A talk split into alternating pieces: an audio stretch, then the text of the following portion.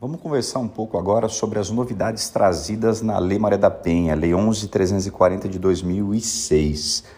Essa lei sofreu profundas alterações agora no ano de 2023 pela Lei 14.550 de 2023. Bom, nós já gravamos aqui muitos áudios sobre a nossa Lei Maria da Penha, muito cobrada em prova.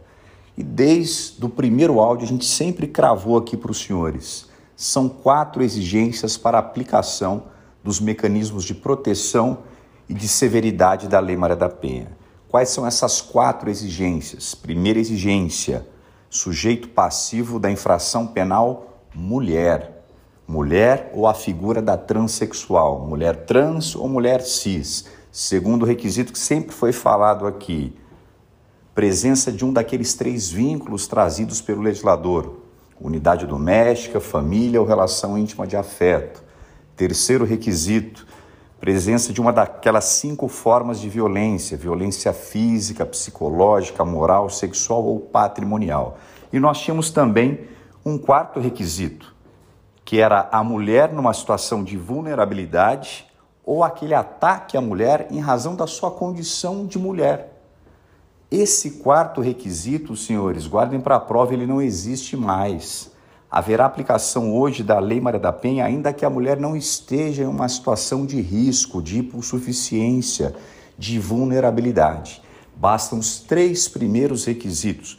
Professor, e a conduta não tem mais que ser baseada no gênero? Não, porque a alteração também falou o seguinte: haverá aplicabilidade da lei qualquer que seja a motivação do agente então não se exige mais a vulnerabilidade da mulher e não se exige mais que a conduta seja baseada no gênero.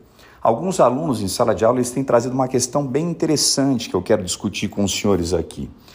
As alterações promovidas na Lei Maria da Penha, elas se encontram no artigo 19 da lei. Mas os alunos falam para a gente o seguinte, falam, professor, o artigo 5 que trata do conceito técnico de violência doméstica, ele continua a exigir uma conduta baseada no gênero. Professor, ele não choca com as novidades do artigo 19? Ele choca. Ele choca diretamente com as novidades trazidas, mas a interpretação tem que ser sistemática e tem que ser na defesa da mulher.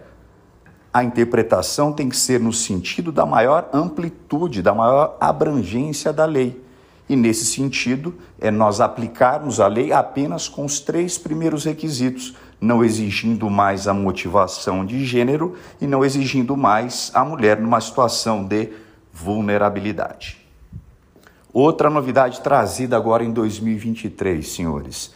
Nós já tínhamos gravado agora recentemente um podcast no sentido de que um inquérito que terminasse sem o indiciamento do investigado diante desse não indiciamento, não poderiam perpetuar as medidas protetivas de urgência. Olha só, é um julgado que já caiu por terra. Por quê?